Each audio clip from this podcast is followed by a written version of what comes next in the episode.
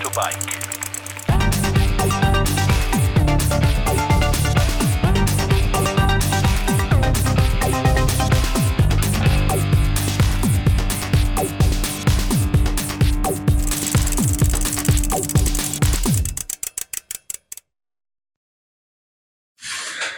Schön, dass ich heute hier sein darf. Schön, dass du gekommen Unsere bist. zweite gemeinsame Ausfahrt heute. Das stimmt. Die erste ist auch im Winter gewesen. Mhm. Der Grüne Ring, Hannover. Mhm. Ich habe gelitten. Warum hast du gelitten? Das sieht man mir nicht an, aber es hat wehgetan. Warte kurz. Ich war noch nicht so fit und du hast gelitten. Mhm. Aber wir haben eine Kaffeepause gemacht Ja, beim Bäcker. Kuchen gegessen, Spaß gehabt. Genau, deswegen haben wir es gemacht. Und es ist, ich habe echt nachgeguckt, es ist unsere vierte Begegnung. Wir haben uns einmal beim Fahren irgendwo JWD getroffen. Nee, für dich ist das JVD, bei mir war es vor der Haustür. Ja, okay, okay. Einmal warst du hier, hast dein Fahrrad abgeholt. Mhm. Einmal sind wir zusammen gefahren Genau. und heute fahren wir zusammen die Kaffeefahrt. Das, was wir am liebsten machen. Ja. Mhm. Warum fährst du Fahrrad? warum ich angefangen habe oder warum ich jetzt fahre? Wenn du so fragst, nehme ich auch die Frage. Also angefangen habe ich aus einem medizinischen Grund. Also ich hatte keinen Bock dazu. Überhaupt nicht. Ich habe unfassbar gerne Tour de France geguckt. Hm. Wenn ich da gelegen habe und habe gesehen, wie da die Berge sich hochquälen, das fand ich geil. Schön mit Chips auf, der, auf dem Bauch und so. Das fand ich cool. Aber selber fahren, nee, das war weit weg. Ähm, ich hatte vor zwölf Jahren mittlerweile ähm, im Büro einen Herzinfarkt, den ich so nicht wahrhaben wollte. Okay. Und als ich dann in der, in der Klinik lag, ähm, kam der Professor abends nach der OP und sagte, so, jetzt haben wir zwei Möglichkeiten. Entweder ähm, schlank, fit und gesund werden, also Sport machen und aufhören mit Rauchen. Oder wir sehen uns regelmäßig hier wieder. Und da hatte ich überhaupt keinen Bock drauf. Also, das war eine Erfahrung, die brauche ich nicht nochmal. Ja, und dann geht's ja danach, gehst du in die Reha. Ähm, ja, und dann kriegst du halt alles Mögliche erklärt, was du machen kannst. Und es ging immer um das Thema Ausdauer. Ausdauer, Ausdauer, Ausdauer. Laufen, Schwimmen oder Radfahren. Cardio. gesagt, Genau. Und dann gesagt, Laufen? Nein. Ich habe früher Fußball gespielt, habe immer freiwillig im Tor gestanden, weil ich da nicht so viel laufen musste. also ich gesagt, Laufen fällt aus. Schwimmen ähm, bin ich, glaube ich, völlig talentfrei. Und von, von Donny, der Vater, fährt sehr intensiv Rad. Und ich gesagt, gut, dann probiere ich das mit dem Radfahren mal aus. Hm. Habe ich mit dem länger gequatscht, habe von dem mein erstes Rennrad bekommen. Ähm, ja. Was die erste Fahrt waren? Vielleicht 10 Kilometer. Aber es hat gereicht. Das haben wir alle angefangen, oder? Ja, also es war, es war witzig, weil alles das, was man falsch machen kann, ist natürlich falsch gewesen. Viel zu schnell, viel zu ungeduldig, viel zu viel gewollt am Anfang, viel zu viel Schmerzen gehabt hinterher. Aber es war geil, es war irgendwie einfach geil. Aber wenn ich heute sehe, na, ich könnte eigentlich erst die nächste Frage stellen, was ist die richtige Menge Fahrräder? N plus 1. N plus eins. Also weiß ich gar nicht. Also ich habe irgendwann kommst du immer an den Punkt, dass du sagst, ich brauche noch dieses, ich brauche noch das. Ähm, ich habe jetzt schon ein Jahr lang kein Rad mehr gekauft. Nein, also irgendwann ist es auch, auch gut. Ähm, dann wechselt man zwischendurch. Ich hatte irgendwann, habe ich gesagt, ich möchte keine Räder mehr verkaufen. Das ist viel wichtiger. Das ist ein Argument. Mhm. Das habe ich noch nicht so gesehen. Wie viele hast du jetzt? Sage ich nicht. nee, fünf reichen, glaube ich, nicht. Dann zwei Crosser, drei Renner, das Stahlrad, Stadtrad, sieben. Sieben. Also weit bin ich zum Glück noch nicht. Bei mir ging es rasant bergauf. Bei mir sind es jetzt fünf. Oh, aber auch ordentlich. Also von den sieben sind zwei dabei, wo ich sagen würde, also die, na, drei dabei, die ich eher, eher selten fahre. Das Stahlrad wird vielleicht, wenn es hochkommt, zweimal im Jahr rausgeholt. Aber das ist wirklich purer Genuss. Ich habe immer gesagt, wenn ich, wenn ich so ein altes Stahlrad habe, irgendwann mal, dann muss das ein gewisses Alter haben, es muss von einer ganz bestimmten italienischen Marke sein, sollte nie verbastelt werden. Ähm, also nur so eine kleine Diva, so ein, wollte so ein richtig schönes Bianchi haben.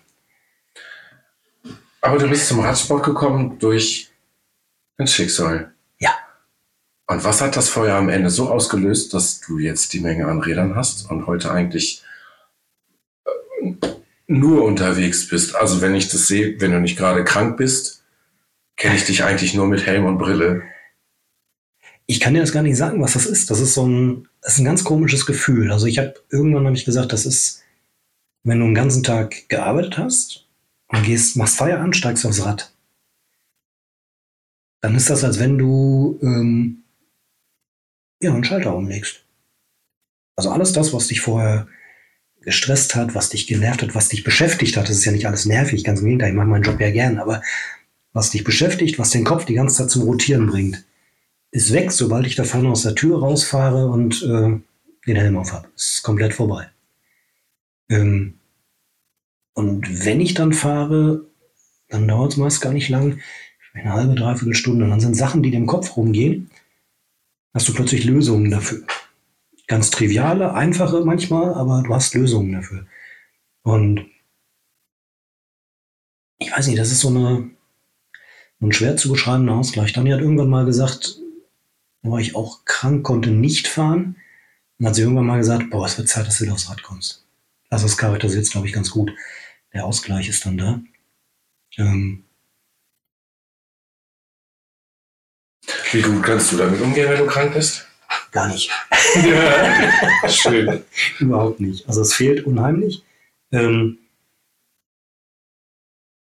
also auch jetzt gerade, ich, habe, ich war ja jetzt gerade ähm, mit, mit Corona aus, außer Gefecht gesetzt. Das nervt einfach kolossal. Also wenn jetzt so ein Wetter ist wie heute, Wir haben riesig, es regnet, äh, kein schönes Wetter, dann kann ich damit noch halbwegs vernünftig umgehen. Ähm, gleichwohl, es stünde ja im Keller eine Alternative parat. Ich könnte ja drin fahren. Also, das ist halt das Nervige dabei. Ähm, das ist so ein, so, ein, so, eine, so ein zweischneidiges Schwert. Einerseits, ähm, mir macht im Keller fahren nicht wirklich Spaß. Das ist dann so, du willst was für die Form tun, du willst, dass es, wenn du draußen fährst, dass es richtig Spaß macht, dass es nicht wehtut. Also machst du das im Keller. Aber eigentlich geht es ums Draußenfahren. Eigentlich ist das der Genussfaktor. Den hast du im Keller nicht. Also ich habe, ich hab, ähm, ach, das ist auch so eine lustige, ich war ja auf Vortragsreise und habe gesagt, Jonas, also Jonas wollte seit meinem Geburtstag ein Rennrad. Mhm. Und er hat gesagt, ich kümmere mich drum. Mhm. Wenn er mich nach drei Monaten noch nervt, dann besorge ich nur eins. Gebraucht, klein, zum Mhm. Ausprobieren. Und dann kann er auch nach dem ersten Mal sagen, nee, mache ich nicht mehr. Dann gebe ich das weiter. Es findet sich nur kein Kinderrennrad in seiner Größe. Entweder haben alle Kinder und geben ihre Rennräder nicht her, oder die gehen unter der Hand weg Es gibt zu wenig. und äh, neu kaufen ist zu teuer. Mhm. Und dann tat sich während dieser Vortragsreise ein Rad auf. Und ich habe den angeschrieben, ich habe gesagt, du kannst machen, was du willst, ich komme da vorbei, ich hole das ab. Und es war 48er Rahmen, Mhm. 26 Zoll. Geil. Und ich sage, es ist genau das, ein altes Bulsora, silber, schön glänzend. Und ich komme da hin und der holt das aus der Garage raus und ich denke, das ist doch kein 48er Rahmen, ist der doof.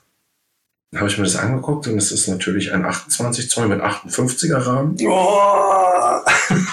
Das ist genau meine Größe. ja. Und es war so, ja, jetzt hast du das Rollenrad gefunden. Mhm. Ich musste es dann mitnehmen und das steht auf der Rolle im Schlafzimmer. Auch am Fenster, dass ich immer rausgucken kann in meinen. Garten. Und das Fenster auch auflassen kann, damit ich das Gefühl habe von frischer Luft. Aber ich fahre einfach nicht drin. Mhm. Es nervt mich, dass ich bei manchem Wetter und bei krank nicht raus kann. Das kann ich so gut nachvollziehen. Also auf jeden Fall schön und ist das immer ein bisschen, ähm, wenn ich im Keller fahre, dann fahre ich meistens irgendwelche Strecken nach, die wir vorher schon mal gefahren sind. Mhm. ist der große Fernseher davor aufgebaut. Dann gibt es so schöne Programme, wo man das dann nachfahren kann. Dann telefoniere ich währenddessen noch mit Marc die ganze Zeit, dass du ein bisschen Ablenkung hast, dass die Zeit einfach rumgeht, weil ich finde, eine Stunde auf der Rolle ist, das ist echt pure Quälerei. Also ich habe ich hab das auch, ich habe so den Fernseher im Schlafzimmer stehen mittlerweile und nur dafür, Mhm. für nichts anderes, wo ich mir dann irgendeinen Film aus der Mediathek streame und rechts daneben steht der Laptop, wo ich Mhm. die Strecke sehe, die ich fahre. Genau. Aber es macht keinen Spaß. Aber wo du das gerade sagst mit den Kindern, das fand ich witzig. Als ich damals aus der Reha rauskam, mir dann mein Rennrad zugelegt habe und an die ersten Touren gefahren bin, da kam mein Großer, der war damals 15, war Max, glaube ich. 15, ja, 15. Ähm, und der sagte, oh, also Rennrad ist auch cool. Würde ich auch geil finden. Und dann habe ich damals ein, ein Kinderrennrad gekauft für Max. Auch gebraucht bei eBay Kleinanzeigen, irgendwie relativ günstig sogar geschossen. Ähm, hat ihm das dann mitgenommen, der wohnt bei seiner Mutter und hat gesagt, hör ich so, wenn du dann ähm, Jahresende vernünftiges Zeugnis mit nach Hause bringst, also so ein richtig vernünftiges Zeugnis, dann machen wir beide Männer Urlaub in Frankreich, nehmen die Räder mit und fahren auf den Mont Ventoux. Das war ein Jahr nach dem Herzinfarkt. Und er hat ein super gutes Zeugnis mit nach Hause gebracht. Und dann stand ich am Wort. Dann sind wir da runtergefahren, haben uns eine schöne Ferienwohnung genommen und haben eine Woche Männerurlaub gemacht. Und dann sind wir auf Mont Ventoux gefahren. Ähm, es klingt da so easy und, und, und, leicht, aber das ist ja doch ein relativer Kanten da hoch. Und ich hatte im Vorfeld hier natürlich immer schön fleißig trainiert und habe dann abends, mit Max telefoniert habe, gesagt, hier Freund, du musst auch trainieren, weil der Berg ist hoch. Also zwei Kilometer hoch. Jetzt hat der aber nicht verstanden, dass das zwei Kilometer in die Höhe geht, sondern hat gedacht, wir fahren so zwei Kilometer eine Strecke und dann sind wir oben. Und als wir dann in Frankreich waren und unten an diesem Berg gestanden haben, hat er ordentlich Köttel in der Hose gehabt und hat gedacht, uiuiui, das schaffen wir nie. Und ich habe damals in der Reha, hatte ich von einem, von einem Sportmediziner gelernt, der sagte, war auch Rennradfahrer, der sagte, es ist völlig egal, was du machst, du kannst jeden Berg fahren. Mhm. Kommt halt nur darauf an, wie schnell. Ja. Und sagt, das spielt alles bei dir im Kopf. Also den Druck, in einer bestimmten Zeit da oben zu sein, den machst du dir immer selber. Fahr so, wie es deine Beine hergeben, so wie du immer noch ein bisschen Luft hast und genieße links und rechts, was du siehst. Und dann kommst du jeden Berg hoch. Und so sind wir damals da hochgefahren und das war geil. Das war wirklich geil. Wir haben überhaupt nicht auf die Uhr geguckt. Wir sind losgefahren, wir haben zwischendurch Pausen gemacht, wir haben was gegessen, wir haben was getrunken, wir haben äh, 250 Fotos gemacht bis da hoch. Und oben, ohne Scheiß, ich habe oben an, am Gipfel habe ich gestanden und habe gesagt, ich bin der, bin der stärkste Mann der Welt. Ich habe wirklich so ein Gipfelfoto gemacht mit Armen hoch und, und allem, was dazugehört. Und habe ein Foto von, das hat Max damals gemacht, das habe ich dem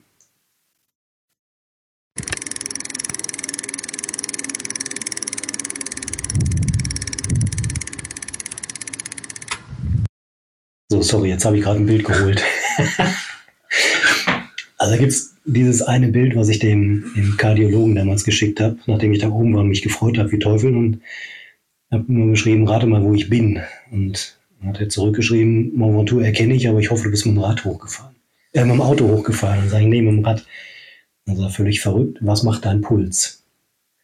Und geschrieben, also bin die ganze Zeit mit dem Pulsgurt gefahren und höchste Puls war 160, also nach meiner Einschätzung alles gut. Schön. Ja, ist alles gut. 160er Puls ist perfekt.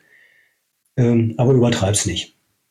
Und das war so wie so ein, wie so ein Ritterschlag. Ich war dann, nachdem ich wieder hier zu Hause war, war ich nochmal beim, Kardiologen zum EKG, Belastungs-EKG, und haben wir darüber gesprochen. Und er sagte, was ja in der Reha gelernt, wo dein, dein Pulsmaximum liegt. Und wenn du da deutlich drunter bleibst und du hast Spaß dabei, dann fahr. Wenn du gerne hochfährst, dann fahr halt hoch. Oh, ich könnte das so gerne, ich würde, das würde ich auch so gerne sagen. Wenn du Spaß hast, hochzufahren, dann fahr hoch. Ich bin dies Jahr entgegen aller meiner körperlichen Voraussetzungen und Trainingszustände, habe ich auf einem Sonntagmorgen mein Rennrad eingepackt und bin um 4.30 Uhr zum Harz gefahren und dann von drei an Hohne den Brocken hoch, weil ich es unbedingt wollte.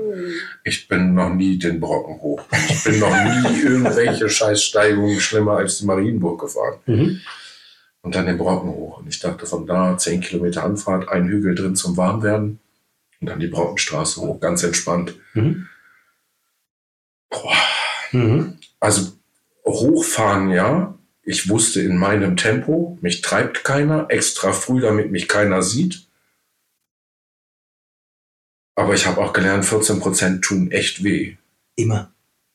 Und ich habe auch gemerkt, ähm, bei 14%, wenn sie zu weh tun, abzusteigen und 200 Meter zu schieben, ist nicht schlimm.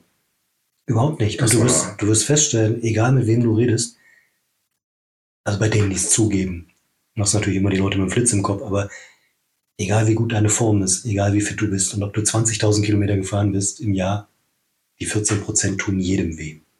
Und ich habe irgendwann gesagt, ich bin hier oben am Kronsberg, der ist 109 Meter hoch. Da bin ich damals abgestiegen, dann bin ich nicht hochgekommen. Und zwei Jahre später fährst du Stilfzer Joch hoch. Hm. Ohne abzusteigen.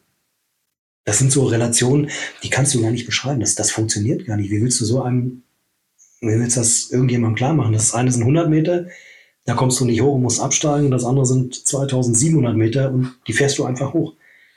Ja, die Steigung ist es, ne? Also Kreuzberg-Gipfel, wenn ich das von der, das haben wir, glaube ich, auch zusammen. Nee, da sind wir auch Okay. zusammen gefahren. Warst du dabei? Gipfel, Kronsberg? Nein. Ich weiß es nicht. Also das auf, zum Gipfelkreuzer von Kronsberg hoch, diese eine Seite, Hm? das war auf der Tour, war das mein gefühltes Ende. Als ich da am Kreuz stand, habe ich gesagt, ich fahre nicht weiter.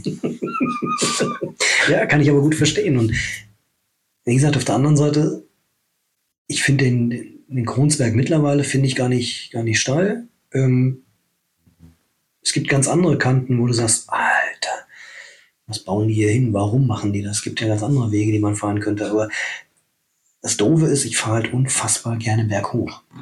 Mhm. Also wenn der, wenn der Kopf es weiß, dann mache ich das gerne.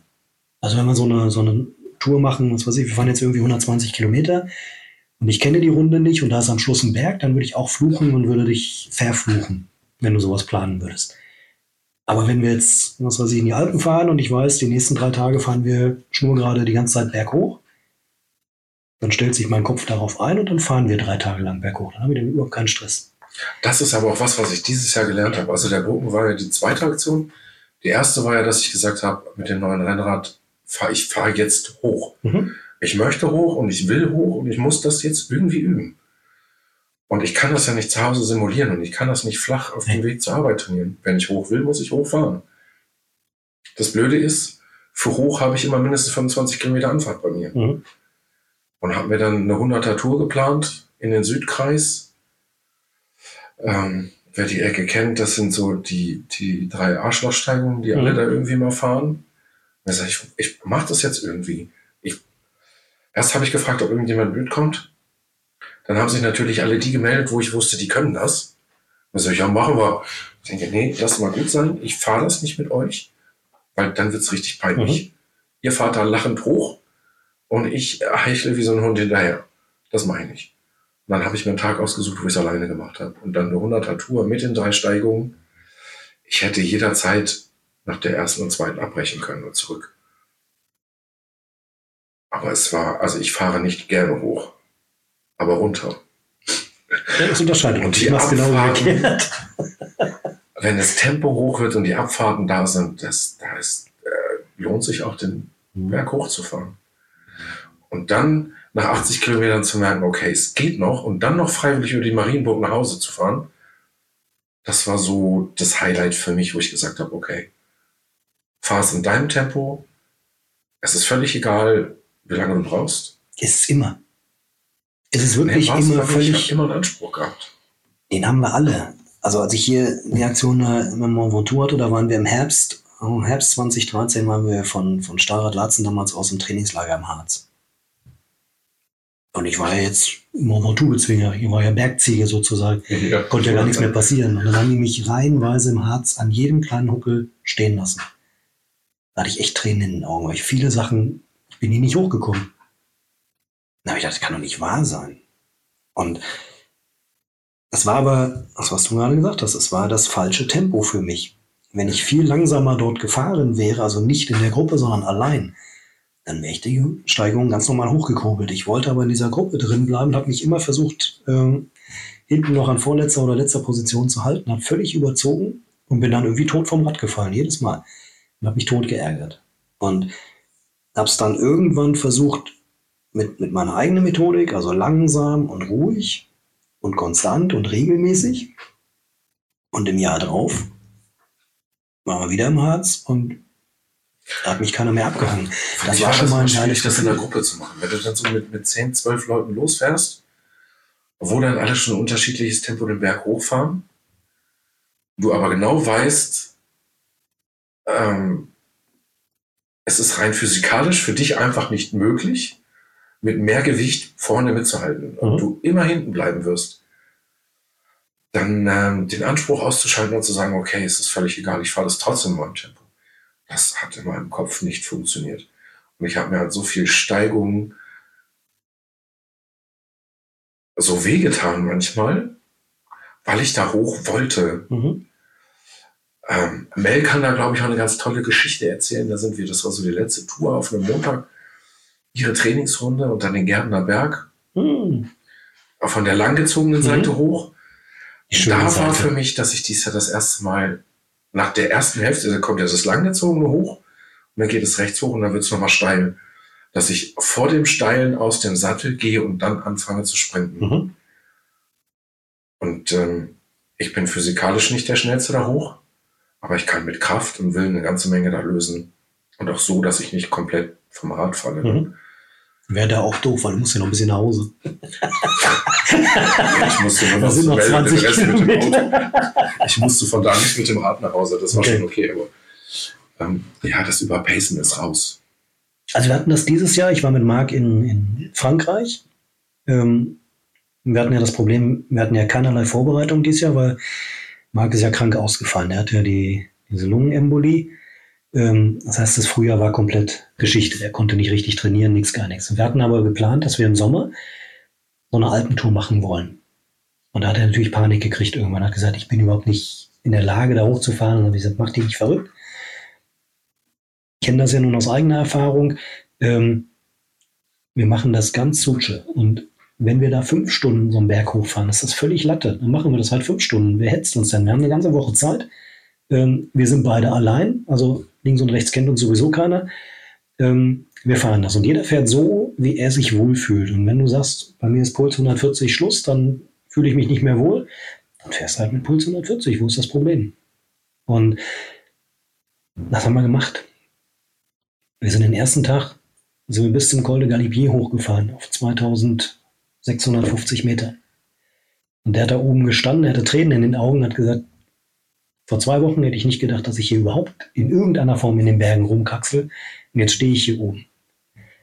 Und ab dann sind wir noch weitere sieben Pässe gefahren. Jeden Tag einfach nur schnurgerade hoch.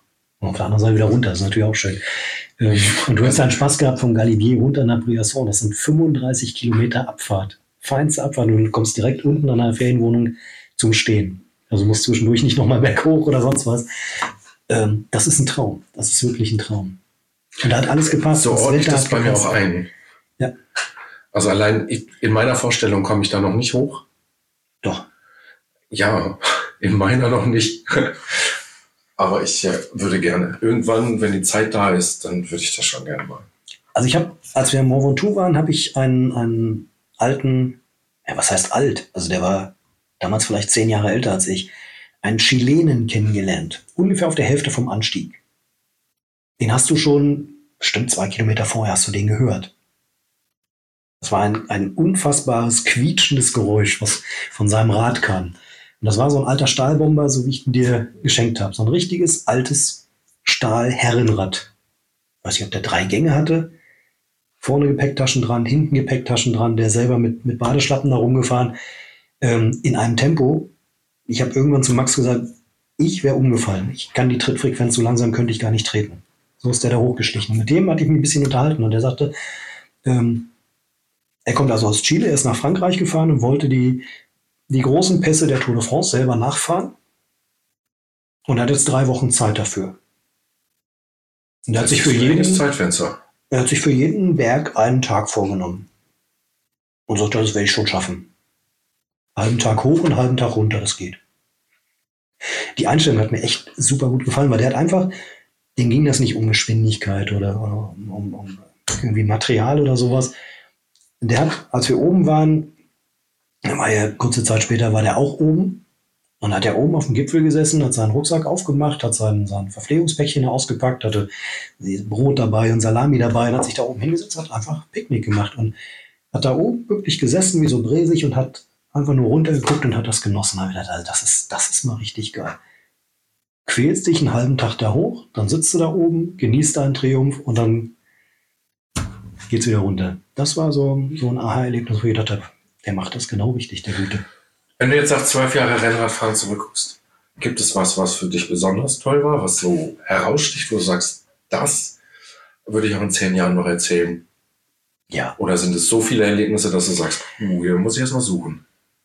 Naja, ich habe ja den großen Vorteil, ich habe ja viele der Sachen habe ich aufgeschrieben, damit man sie eben nicht vergisst. Und äh, wenn du dann hinterher in die Aufzeichnungen reinguckst, das kennst du ja von deinen Notizen auch, ähm, dann gibt es Sachen, die liest du ganz besonders gerne mal wieder nach. Mhm. Und andere Sachen, wo du sagst, ja, war cool, aber war cool, dass ich es gemacht habe, aber brauche ich jetzt nicht ein zweites Mal. Ähm, ich finde, das Geilste, was ich gemacht habe, war, wir sind ähm, die Flandrien Challenge gefahren. Das ist in Flandern vom ähm, Verkehrsamt so eine, so eine Serie, die ausgeschrieben wurde. Da musst du innerhalb von 72 Stunden 59 Segmente der Flandern-Rundfahrt absolvieren. Und wenn du das schaffst, dann kriegst du einen Stein, wo dein Name drin steht und der wird dann im Museum in Odenade an die Hall of Fame gehangen. Und ich habe das damals gelesen, habe Marc angerufen und gesagt, wir müssen nach Flandern. Das sind insgesamt ein bisschen über 400 Kilometer in 72 Stunden. Können wir uns ja die Beine auf den Rücken binden, das packen wir ganz locker. Und so sind wir da hingefahren. Wir haben uns nicht weiter vorbereitet, nichts, gar nichts. Und haben uns die Strecken runtergezogen, kriegst drei Strecken, drei Etappen kriegst du äh, zur Verfügung gestellt als GPS-File. Und das die kürzeste sind, glaube ich, 75, dann irgendwas um die 100 und dann nochmal äh, 195. Also so, schon so eine Geschichte, wo du sagst, naja, komm, bis auf die 195 ist alles easy. Und dann haben wir gedacht, naja, wir machen mal die längste Etappe machen wir mal als erstes. Also in welcher Reihenfolge du die fährst, ist völlig egal. Du musst halt nur innerhalb von 72 Stunden absolviert haben. Und dann sind wir halt die 195 als erstes gefahren und morgens ganz normal los. Und haben gesagt, gut, planen wir mal ganz grob. Sind wir irgendwas zwischen 4 und 5 sind wir wieder zurück. Dann ab ins Hotel, duschen, dann lecker essen gehen. Geiler erster Tag. Was wir überhaupt nicht auf dem Schirm hatten, ist diese 59 Segmente von der Flandern-Rundfahrt. Jeder, der die mal geguckt hat, der weiß das ähm, das tut weh. also du hast ein brutalstes Kopfsteinpflaster und du hast viele kurze, aber unfassbar steile Anstiege. Ähm, damit du so eine, so eine, Idee hast, die sind so zwischen sagen wir so 600 Meter und vielleicht zwei Kilometer lang, die Anstiege maximal. Aber selten unter 20 Prozent. Ja, genau. Und fast immer auf Kopfsteinpflaster. Und als wir das, das erste Mal gesehen haben, ich habe vorher noch gelächelt, habe gesagt, Kopfsteinpflaster, Kopfsteinpflaster haben wir ja auch. Wenn ich in die Wedemark fahre, hast du genügend Kopfsteinpflaster, das ist ja ein bisschen weniger Luft drauf und dann ist alles gut. Alter, sowas habe ich noch nie gesehen. Noch nie. Ich habe gedacht, mir reißt das Fahrrad unter mir weg. Also, wenn du Flandern-Rundfahrt guckst, dann sagen sie bei Eurosport immer, du musst dann nur schnell genug drüber fahren und alles ist gut. Ja. Ich bin in das erste Segment nicht reingeknallt, vielleicht mit 40 auf dem Tacho und habe gedacht, jetzt ist vorbei, das war's. Jetzt, ist, jetzt kannst du deine, deine letzte Salbung abholen. Das Rad hat unter mir gemacht, was es wollte. Ich habe überhaupt keine Kontrolle gehabt. Ich habe panisch gebremst und bin stehen geblieben. Das, das, das kann das Material nicht aushalten. Das geht nicht. Es bricht komplett alles weg. Dann habe ich geschoben. Einen Kilometer geschoben. Das ist also für mich definitiv nicht fahrbar. Da sind Riefen zwischen dem Kopf. Also Du musst dir vorstellen, ich habe so einen Stein oben, den könnte ich dir zeigen. Das ist, das ist so ein Klotz, der liegt lose im Boden. Also er ist nicht einbetoniert oder sonst was. Das Kopfsteinpflaster liegt lose im Erdreich und dazwischen hast du solche Spalten. Dein Vorderrad taucht ein und du denkst, ich bin gleich verschwunden. Ich fall zwischen diese beiden Steine und das war's.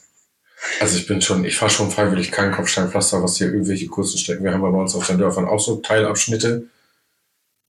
Ja. wo ich sage, ähm, ich mache lieber einen ähm, 800 Meter Umweg, weil mit dem Renner fahre ich da nicht drüber. Das ist mir. Also ich habe, es ist so eine, so eine Hassliebe. Also einerseits, du guckst dir das an und denkst, nein, das, das, das kann keiner geil finden, das kann keiner mögen. Und auf der anderen Seite sagst du, ich muss da aber drüber, ich muss ja diese, diese 59 Segmente absolvieren. Das sind alles äh, Strava-Segmente, die haben am Beginn hast du so eine Plakette auf dem Boden, dass, dass du siehst, jetzt ist der Start, hier geht's los, das Segment. Und dann hast du am Ende hast du eine Ziellinie, wo steht, jetzt ist das Segment auch abgeschlossen.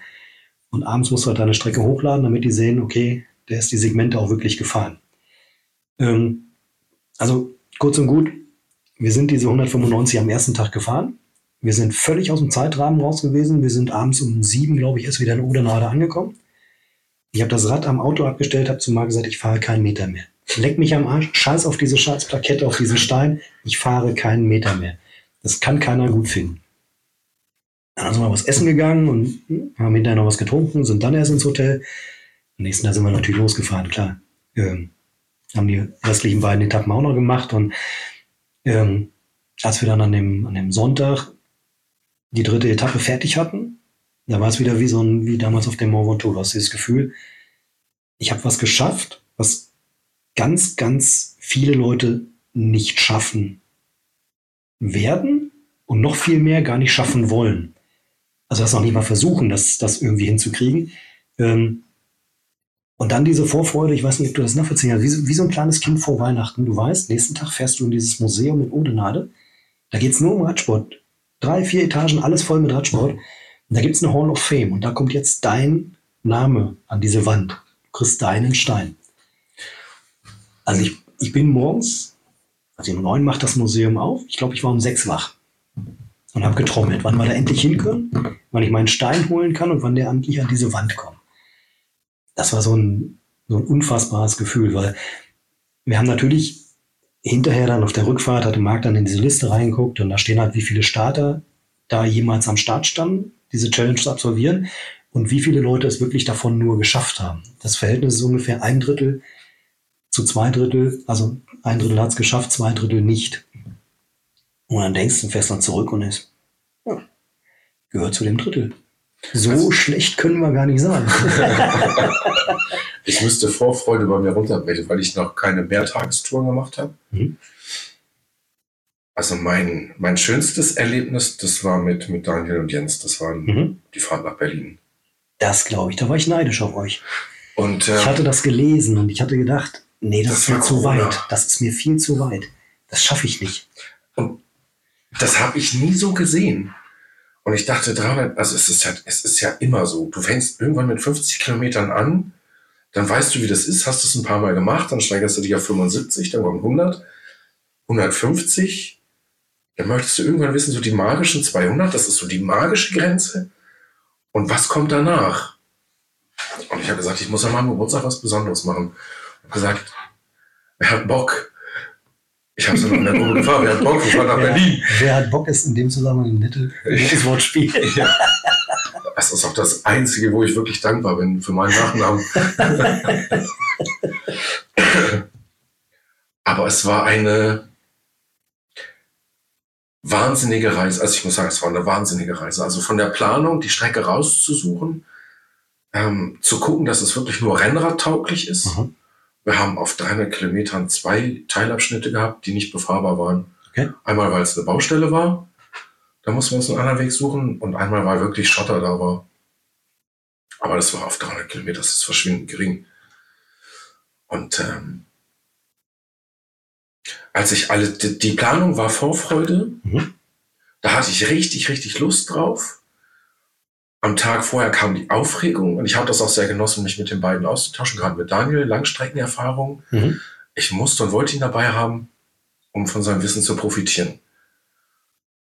Und dann kam Tag vorher Aufregung, Klamotten packen, was nimmst du an Essen mit, wie verpflegst du dich, Timer stellen auf dem, auf dem Garmin, alle zehn Kilometer trinken, was ziehst du an, Gut, mhm. es waren acht Grad morgens und ich stand da im kurz kurz. Boah. Jens stand oh. in Winterklamotten und wollte noch Überschuhe. Mhm.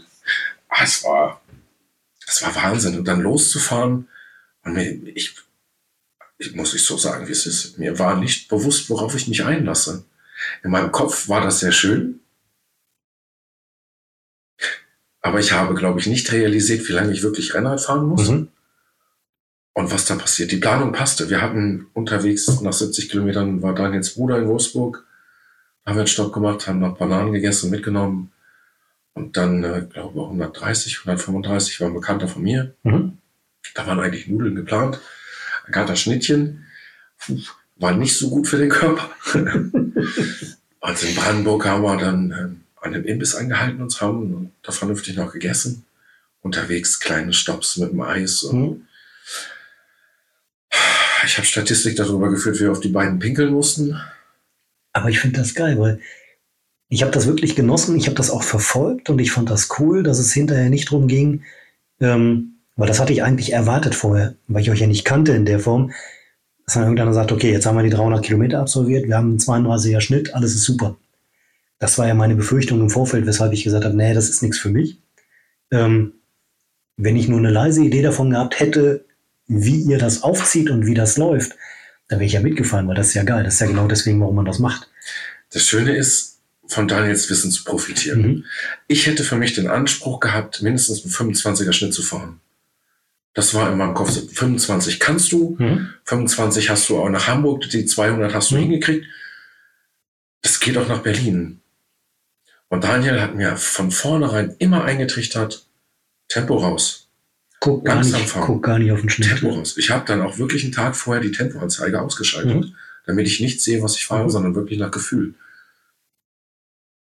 Ich hatte dann unterwegs einmal das Problem, dass mein, mein Körper abgerauscht ist und Mhm. ich musste dann Snickers essen, sonst wäre da Ende gewesen. Aber Vorfreude, so richtig vor, bei 200 Kilometer hatte ich Vorfreude.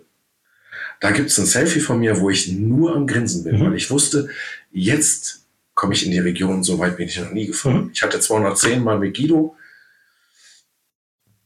Bei mir, da wollte ich so 24 Stunden mal mir vor der Haustür machen. Das habe ich aber verkackt, weil ich ständig Äpfel gegessen habe. und dann äh, war ich irgendwann um 22, 30 so weit, dass ich auf dem Klo gesessen habe und der Körper wollte das nicht mehr mit den Äpfeln. Völlig klar. aber da war ich schon stolz. 210 war das weiteste. Mhm. Das war schon sehr, sehr cool. Aber dann ab Kilometer 200 hatte ich dann nur noch Spaß. Nicht mit den Mücken. Und dann kurz vor Berlin, wenn du so Potsdam reinkommst, kommt die Kliniker Brücke. Mhm. Und dann hast du 280 Kilometer in den Beinen. Ja, dann fliegst du nur noch. Nee, Das ist. es ist so langsam Dämmerung. Und dann an der Kliniker Brücke geht es zwei, drei Kilometer bergauf Richtung Grunewald. Also ich, der schon nicht gerne Berge fährt, soll nach 280 Kilometern noch stetig geradeaus den Berg irgendwo hochfahren. Aber dann runter und dann in einen Grunewald reinzufahren, der dunkel ist wie ein Bärenrad. Kein Licht, nix. Nur unsere Lampen. Keiner hat ein Geräusch von sich gegeben. Du hast nur das Surren der Ketten gehört, der Freiläufe. Nur das Licht. Und dann kommst du in Berlin rein. Dann, und dann, ich müsste jetzt wissen, die Hauptstraße runter heißt, wo es nur geradeaus auf die Siegessäule zugeht. Ich weiß, welche du meinst. Aber das sind ja nochmal 15 Kilometer in Berlin nur Mhm. geradeaus. Und die haben mir gesagt, warum wirst du denn so schnell? Jungs, kann ich nicht erklären. Ich kann schon das Brandenburger Tor riechen. Das ist, ähm, der Körper schüttet so viel Glückshormone aus. Hm. Und ich bin in Berlin angekommen und hatte das Gefühl, ich hätte noch 50 fahren können. Ja, ist geil. Und das war, also Du wahrscheinlich auch noch alles 100 richtig fahren können. Also der Körper kann deutlich, deutlich mehr, als der, als der Kopf zulässt. Ist so. Ja. Ja, Also wenn du mir 2012 erzählt hättest, dass es möglich ist, 300 Kilometer am Stück zu fahren oder 400 Kilometer am Stück, hätte ich gesagt, never. Mache ich nicht mit dem Auto, will ich auch nicht mit dem Rad. Geht. aber was ist der Unterschied, dass wir dann solche Strecken mit dem Rad fahren und nicht mit dem Auto? Sich selbst beweisen wollen, glaube ich.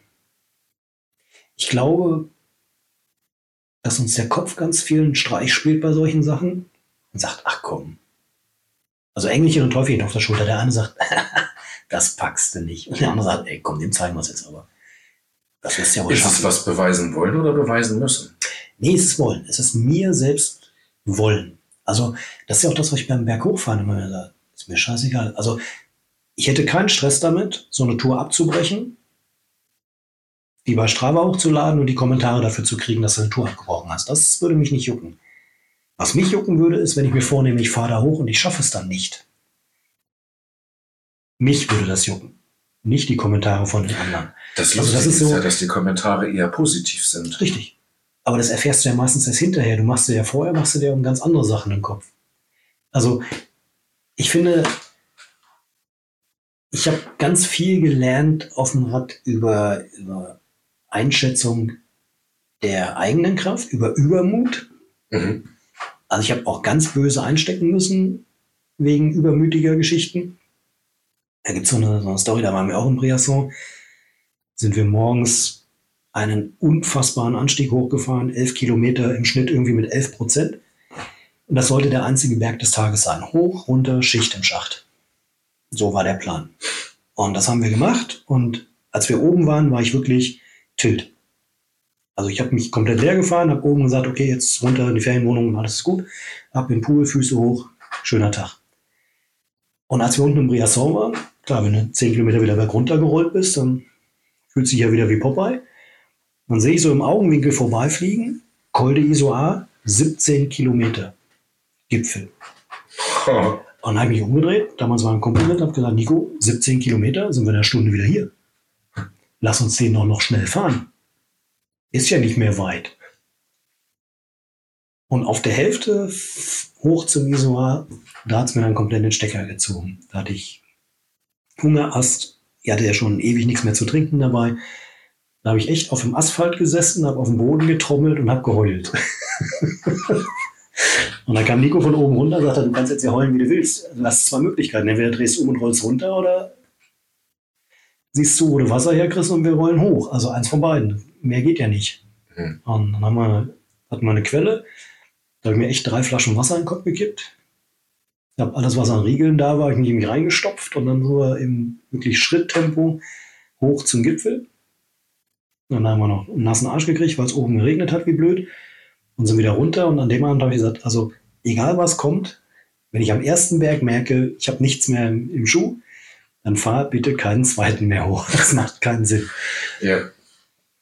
Also man, man lernt viel für Übermut. Aber das andere ist wirklich, ähm, ich weiß noch, Brelinger Berg, 24 Stunden, diese Geschichte, die mache ich jetzt auch schon ein paar Jährchen mit.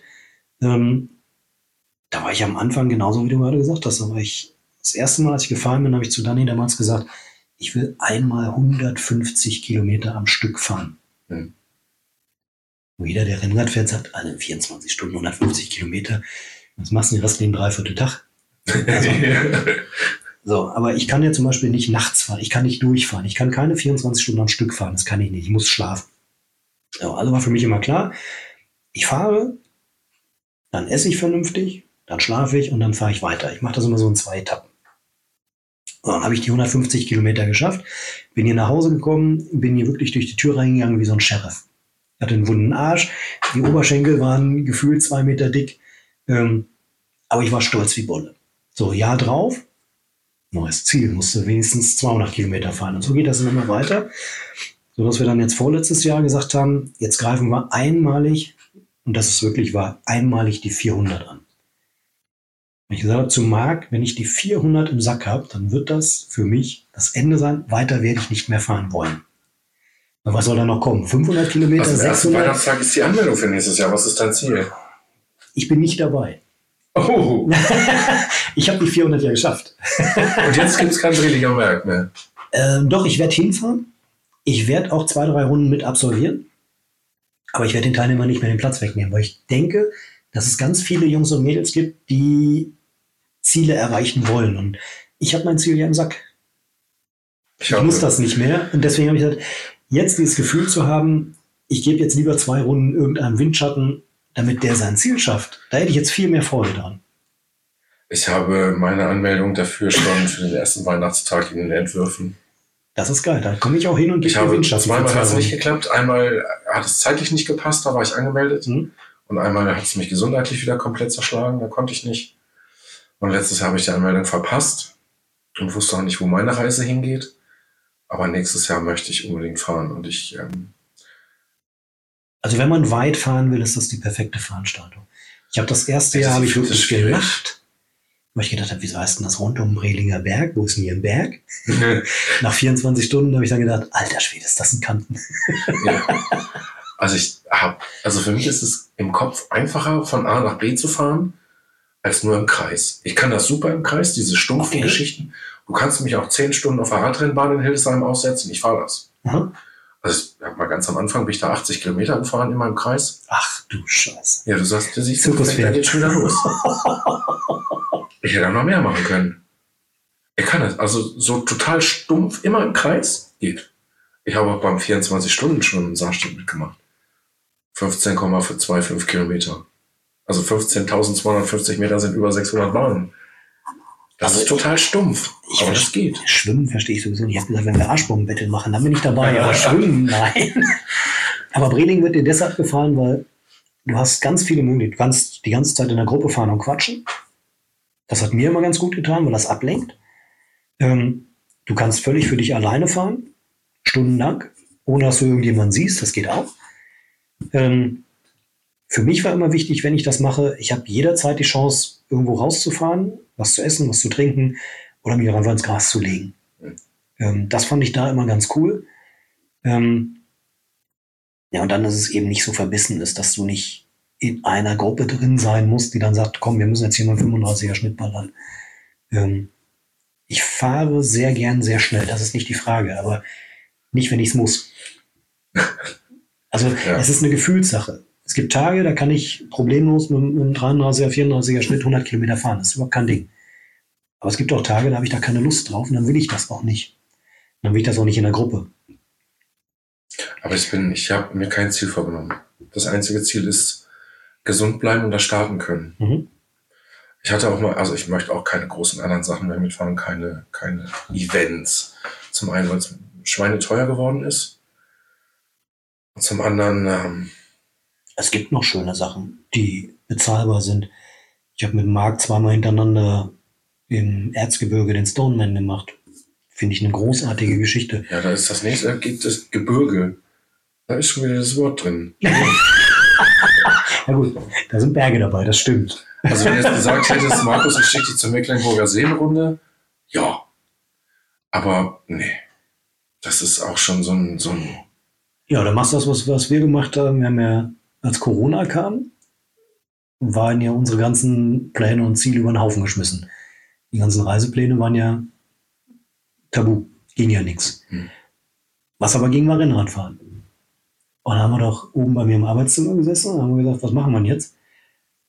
Dann sagt er, was, was liegt denn so im Umkreis bis 250 Kilometer um Hannover, was sich lohnt hinzufahren?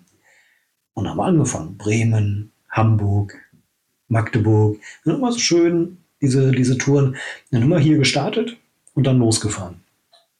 Und immer eine Strecke hin und dem Zug wieder zurück. Das war immer cool. ja, das, ja, genau das wäre was für mich. Das war immer cool. Wir haben ein Riesenerlebnis gehabt. Also als wir nach Bremen gefahren sind, da hat uns ein Typ überholt, der hatte Waden. Das war mein Bauchumfang. Das hatte der an Waden und genauso ist der gefahren. Der ist allein schneller gefahren als wir beide im Windschatten. Das war unfassbar. Sowas habe ich noch nie gesehen. Der hat sich auch nicht überholen lassen. Also wir, wir sind dann, der hat uns irgendwann überholt, dann sind wir in seinen Windschatten rein, haben ganz höflich gefragt, er hat gesagt, ja, ja, versucht dran zu bleiben. Das haben wir auch versucht. Ich bin dann zwei, dreimal hinten rausgepurzelt aus dem Windschatten, weil er echt ein riesen Tempo gemacht hat.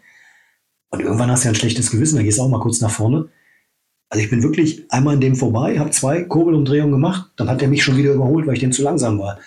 Also das habe ich noch nie erlebt. Und der hat uns bis nach Bremen reingezogen. Ähm, da muss ich mal bei Strava gucken. Ich glaube, da hatten wir auf den, auf den letzten zehn Kilometern, da haben wir, glaube ich, 38er Schnitt, was der da gefahren ist. Das Das ist hab unfassbar. ich ganz, äh, mit Tobi habe ich ja so eine Sonntagsaktion gemacht, dass ich gesagt habe, hey, nach Stendal, wer hat Bock? Da komme ich her. Da bin ich mit Tobi hingefahren. Und dann haben wir gesagt, wir fahren mit dem Zug zurück. Mhm. Das war auch so ein, so ein Unterfangen. Also die Tour hin war schön. Und dann haben wir halt gemerkt, okay, zeitlich wird es jetzt ein bisschen eng, wir sind ein bisschen platt, wir fahren nicht bis nach Stendal, wir fahren nur gar, gar nicht Gardelegen. Hm? einen vorher. Und habe dann geguckt, wann die Züge da fahren und so weiter. Dann steht schon drin, der erste, der fällt aus, der fällt aus, der fällt Mhm. aus. Und wir haben jetzt nur noch so und so viel Zeit, um zum Bahnhof zu kommen, damit wir den kriegen, bevor wir vier Stunden da dumm rumsitzen. Und dann sind wir plötzlich nach 100 Kilometern irgendwie im 33er Schnitt da losgeballert über die Bund verbotenerweise über die Bundesstraße. Hauptsache da noch hinkommen, ja. Hauptsache hinkommen. Und vier Minuten bevor der Zug abfährt, sind wir da angekommen. ja das, das, war, die Erfahrung haben wir leider auch gemacht. Deswegen haben wir irgendwann gesagt, wir machen es andersrum. Wir fahren erst mit dem Zug zu unserem Ausgangsort hin und fahren dann mit dem Rad zurück. Also wir waren, wir haben eine lustige Tour gemacht. Wir sind mit dem Auto nach Stendal gefahren. Dann von Stendal nach Berlin mit dem Zug. Von Berlin mit dem Rad wieder zurück nach Stendal und dann mit dem Auto wieder nach Hause. okay. Ähm, das war auch so eine witzige Aktion. Ich hatte damals gesehen, es gibt den Jakobsweg, gibt es ja nicht nur in Spanien, gibt es ja überall in Europa. Mhm. Und eine dieser Touren gibt es von Berlin nach Stendal. Oder bis kurz vor Tangermünde ist der Jakobsweg. Und er sagt, den fahren wir mal. Kann man mit dem Rad fahren. Das haben wir gemacht. Kannst du auch in Hildesheim machen. Ja. Habe ich dann auch festgestellt. Und das fand ich ziemlich cool. Sind wir beim Ribbeck, von Ribbeck im Havelland vorbeigekommen und haben Birnentorte gegessen. Herr Ribbeck von Ribbeck im Hafenland. Ja, fand ich ziemlich cool. Gott, bin ich alt. 20 Jahre hätte ich doch gesagt, was ist das denn? Gibt es Erlebnisse, die du, die nicht gut waren, wo du, wo Ja. du sagst, boah, nie wieder? Unfälle, Stürze. Ja, abgesehen davon. Hm, nö. Nö. Nee, weil das ist irgendwie. Ich habe immer gesagt, Rennradfahren, das ist so eine, das ist eine geile Zeit. Also das ist so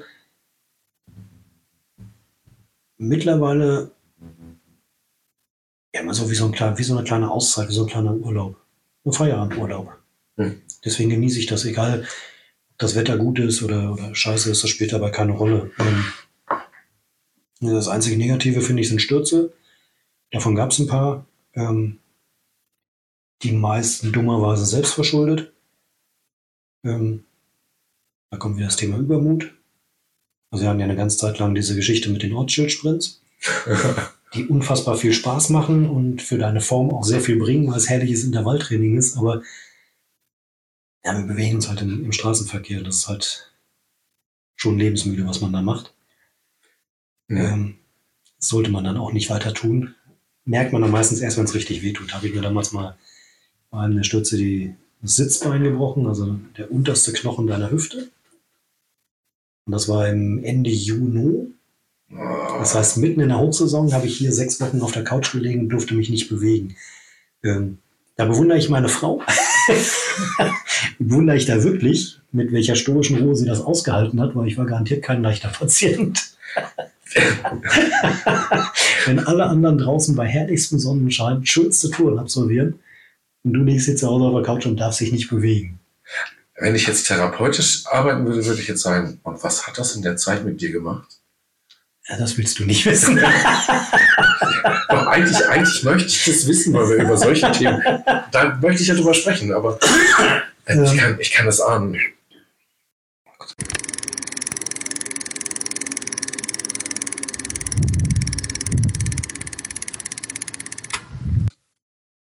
So nach der Stimmt. kurzen Wasserpause Stimme ist wieder da. ist die Stimme wieder da und wir steigen ein mit der Frage, was hat das mit dir gemacht, als du so krank warst? Also als ich da auf der Couch gelegen habe, das war das mit Abstand schlimmste Gefühl, was es gibt, weil du machst dir einerseits die ganze Zeit selber Vorwürfe, weil du selber schuld an dieser Situation bist. Ähm, du realisierst das erste Mal wirklich ganz bewusst, ähm, dass du jetzt pausieren wirst, nicht weil du es weil möchtest, sondern weil du es musst. Ähm, du malst dir im Kopf die schönsten Sachen aus, was du jetzt alles gerade draußen tun könntest auf dem Rad, wo du alles fahren könntest. Du siehst links und rechts, wie sie alle fahren. Du gehst deiner Familie unfassbar auf den Sack. Ähm, also es ist überhaupt kein schönes Gefühl, gar nicht. Will ich auch nicht, nicht so schnell wieder haben. Ähm, bei mir hat es dazu geführt, ich habe angefangen, mh, erstmal ein paar Sachen zu Papier zu bringen. Daraus ist ein Buch entstanden, weil ich gedacht habe, wenn ich es schaffe, die Zeit damit zu überbrücken, dass ich mich an die schönen Sachen detailgetreu erinnere, dann geht die Zeit, wo ich da rumliege, vielleicht ein bisschen schneller vorbei. Und diese Detailtreue, damit meine ich nicht, ich war jetzt an dem Berg und ich war an dem Berg und ich war an dem Berg, sondern was habe ich genau gefühlt, als ich da hochgefahren bin? Wie ging es mir? Wie habe ich mich wahrgenommen? Wie habe ich meine Umgebung wahrgenommen? Ähm, wie habe ich das Ganze drumherum wahrgenommen? Was, was war der Auslöser dafür, dass ich das geil fand, dass ich da hochgefahren bin? Und wenn du dich damit beschäftigst und das versuchst in vernünftige Worte zu kleiden und zu Papier zu bringen, dann stellst du erstmal fest, wie viele Emotionen und Gefühle du hast, wenn du irgendwie auf dem Rad sitzt, was du da erlebst. Ähm, das geht mit ganz trivialen Sachen los. Ich bin runtergehumpelt im Keller und habe mir meinen Freilauf angehört. Ich habe wirklich einfach nur gedreht und wollte den Freilauf hören. Und dieser Freilauf, dieses Geräusch von diesem Freilauf hat mich erinnert an Touren, die ich gemacht habe. Während ich bergab gerollt bin, lief der Freilauf die ganze Zeit mit. So dass ich dieses Geräusch gehört habe. Und daran habe ich mich erinnert und habe Grinsen im Gesicht gehabt. Also humpelnd mit einem gebrochenen Knochen unten im Keller sitzend und den, also die Kurbel drehen. Also völlig bekloppt, völlig behämmert. Ähm, das hat solche Ausmaße angenommen, dass ich damals mit meinen Kumpels eine WhatsApp-Gruppe gegründet habe und wir haben uns gegenseitig unsere Freiläufe vorgespielt, aufgenommen und vorgespielt. Also völlig behämmert, aber das tat mir gut in dem Moment. Das tat mir wirklich richtig gut. Ist es bei dem einen Buch geblieben? Nein. Wie viele sind es jetzt? Hm, Brüche waren es dann fünf? Nein. Zwei. Nee, Bücher, nicht Brüche. Also Brüche ist auch okay. Brüche, ja, falsch verstanden. Bücher sind es fünf im Moment. Das sechste ist in Mache. Ähm, aber deswegen habe ich vorhin gefragt, wie du das mit dem Schreiben machst. Ob du durchschreiben kannst oder ob das stimmungs- und situationsabhängig ist. Und bei mir ist es wirklich. nicht, dass ich schreibe. oh, Entschuldigung. Also bei mir ist es definitiv äh, stimmungs- und situationsabhängig. Also ich kann nicht immer schreiben, ich muss da richtig Bock drauf haben. Dann allerdings läuft es wie geschnitten Brot. Hm. Also ich habe irgendwie ein Kapitel geschrieben jetzt von dem, von dem letzten Frankreich-Urlaub, da hatte ich richtig Bock drauf. Ähm, weiß nicht, sind, schlag mich tot, 140 Seiten geworden. Ähm, das war in zwei Tagen erledigt. Also das, das schrieb sich dann so runter, weil das ist so frisch gewesen. Das habe ich direkt geschrieben. Ich hatte, oder ich mache das häufig so, dass wenn wir unterwegs sind, dann mache ich mir so ein paar Notizen, ein paar Stichpunkte und gucke dann, während ich schreibe, habe ich am Rechner oben ähm, die Dropbox auf und gucke mir die Bilder an, die ich gemacht habe. Und dann mhm. ist das ganz komisch, als wenn du es nochmal fährst, so dieses Gefühl. Weil ich halt sehr viele Bilder mache zwischendurch. Gibt es in deinem Alltag eigentlich auch noch Situationen, wo das Fahrrad keine Rolle spielt? Ja, jede Menge. Ähm, und weitaus mehr, als viele Leute glauben. Das, das Problem ist ja, nein, nicht das Problem. Ich habe mit meiner Frau eine Abmachung. Und zwar, wenn ich äh, irgendwas poste, ähm, dann poste ich nur Sachen, die mit dem Rad oder Radsport zu tun haben. Ich poste nichts familiäres. Ähm, es wird kein Kind drauf sein auf den Bildern, es wird meine Frau nicht zu sehen sein. Das war die Abmachung. Und deswegen sieht es für viele Leute so aus, als würde ich ausschließlich Rad fahren. Aber ähm, das ist das Einzige, das Einzige, was ich poste. Ich habe den Vorteil, ich, ich folge dir bei Strava und sehe ja so, hast du alles öffentlich an Touren? Ja. Dann sehe ich ja immer, was du gefahren bist. Das stimmt, aber das ist aber ja... Die Frage ist ja, die Frage ist ja nicht, wie oft fährst du, sondern gibt es in deinem Alltag Situationen, wo das Fahrrad für dich keine Rolle spielt? Auch wenn du, dass du einfach mal nicht dran denkst. Oder ist es immer Begleiter? Es ist eigentlich immer dabei. Also das es, ist, es hat sogar, es, genau. also es hat sogar äh, Stilblüten getragen. Ich war, oder wir sind ja regelmäßig auf, auf, auf Texel im Urlaub und da nehmen wir natürlich auch das Rad mit. Ähm, und es gab Zeiten, als meine Frau so viel Rad gefahren ich gesagt habe, ich hätte gerne mal einen Ruhetag. Also so mal einen Tag, wo wir einfach mal kein Rad fahren. Also hatte ich auch schon mal, aber es kommt selten vor. ja, also wir haben, wir haben die Urlaube, Familienurlaube Als wir die Möglichkeit mit dem Wohnmobil hatten, war ich schon immer so, da hatte ich das Rennrad noch nicht, da hatte ich nur den Crosser. Den habe ich ja damals ganz bewusst ausgewählt, weil ich zu viel gewogen habe. Und Mhm. ein Alurahmen hält in meinem Verständnis mehr aus. Und dann Crosser war halt die Möglichkeit, günstig an ein vernünftiges Rad zu kommen, mit dem ich einsteige und mir meinen Kindheitstraum Mhm. erfülle. Ich habe dann halt einen zweiten Laufradsatz genommen und da Rennradreifen drauf gemacht. Nur umstecken. Entweder Schotter oder Mhm. Straße. Aber beides möglich. Es war dann aber auch schon so, dass ich halt ähm, immer beides mit hatte. Und es war an keinem Tag eigentlich denkbar, ohne zu sein. Hm? Und wenn ich nicht fahren konnte, dann habe ich wenigstens Strecken geguckt, wo ich fahren könnte. Oder mir überlegt, was ich fahren möchte. Oder Material angucken oder sonstiges. Und wenn es das nicht war, dann habe ich dran gedacht, was ich gefahren bin. Mhm. Und wenn alles nicht möglich war, dann war ich unzufrieden. Und sehr Kenn gereizt. Kenne ich. Kenne ich super. Ist, manchmal nimmt es bei mir auch Ausmaße an, dass ich, wenn ich auf der Arbeit auf Toilette muss und äh, eine Sitzung habe, dass ich das Handy in die Hand nehme und dann Beruta aufmache und über kurz was anfange zu planen, weil ich eine Idee habe und das beim nächsten Toilettegang lassen wir das. Also was ich faszinierend finde, ist, ich finde, man erkennt Radsportler relativ einfach, indem man einfach sagt, mach mal dein Handy kurz an. Also meistens ein Rad zu sehen. Ich habe vorhin bei dir drauf geachtet, da ist das Cube drauf zu sehen. Ich habe es ich hab's wohl gesehen. Es, da fliegt das Handy durch die Gegend, ja. Aber Also es gibt auch ist noch ein zweites Handy. Das hat natürlich dann ein anderes Hintergrund. Also- Also es ist eigentlich immer Rad. Und das ist, genau. aber auch nur da, denn da ist es anders. Mhm.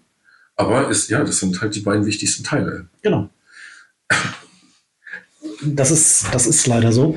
Ähm, aber ich finde das auch nicht schlimm, weil Aber es ist ja auch, wenn du dir ein Fahrrad kaufst und dieses Fahrrad macht nicht, dass du es ständig angucken willst, dann hast du was verkehrt dann hast du das falsche Rad. Ich Also es, es gibt zum Beispiel eine ganz lustige Geschichte. Ich habe eins oben im Arbeitszimmer stehen. Ähm, normalerweise sollten da zwei stehen. Ähm, ich hatte ja irgendwann mal, habe ich Marc angerufen, habe gesagt, also abends auf der Couch gesessen, ganz Tag kein Rad gefahren, abends Marc angerufen und gesagt, was machen eigentlich die ganzen Profiteams am Ende der Saison mit ihren Rädern? Du sagte, keine Ahnung. Dann habe ich einen Rechner aufgemacht und bin auf die Seiten der, der Profiteams gesurft, habe mir die E-Mail-Adressen rausgeholt und habe die angeschrieben, habe die genau diese Frage gestellt. Was macht ihr am Ende der Saison mit euren Rädern? PS, kann man eins kaufen? Kam natürlich ewig keine Antwort. Ähm, außer von dem Team damals von, von Mathieu van der Poel, der Manager geantwortet, ja, ist möglich. Dann habe ich hier rum wie hab gesagt, wie geil ist das denn? Ich kann ein Rad kaufen von dem. Ja, dann habe ich eins gekauft.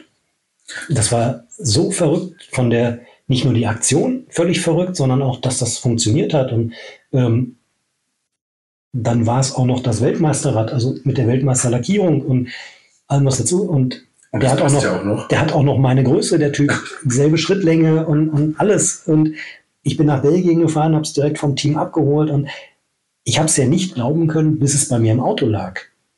Und dann gibt es ein lustiges Foto, das ist Wochen später entstanden bei mir im Keller. Weil Marc kommt ja regelmäßig rum, wir gucken Crossrennen. Und das war wieder so ein Tag und dann saßen wir im Keller und haben unten auf dem Fernseher Cross geguckt und ich habe nicht auf den Fernseher geguckt, sondern ich sitze da und gucke verträumt auf dieses Rad und Marc fotografiert das. Und er sagte, das ist pervers, du kannst, im Fernsehen kannst du alles laufen haben, aber du glotzt nur auf dieses Rad. Es ist, Und das ist, das ist genau der springende Punkt. Also da gibt es nichts drüber. Das ist so. ich habe das ja, ich habe ja, ich wohne jetzt seit einem Jahr allein Mhm. und hatte die Möglichkeit, mich ja so einzurichten, wie ich das haben möchte. Und dann kam das Rennrad dazu. Erst stand der Crosser mit in der Wohnung, weil ich dachte, ey, es ist cool, endlich mal so mein Ding, meine Welt. Ich habe die Möglichkeit, ein Fahrrad in die Wohnung zu stellen. Es stört niemanden. Keiner kann was sagen. Ich mache das, ich mache jetzt genau meinen Stil in die Hütte. Dass diese Wohnung jetzt mittlerweile zu einem völligen Hau- Fahrradhaushalt geworden Ja. ist. Also der Flur, da hängen drei Bilder 120 mal 80. Ja. Da ist nur Rennrad drauf. Ich habe und dann kriegst du von Daniel auch noch einen Kalender mit Rennrädern geschenkt. Es nur Rennrad, überall. Im Schlafzimmer steht das Fahrrad auf der Rolle.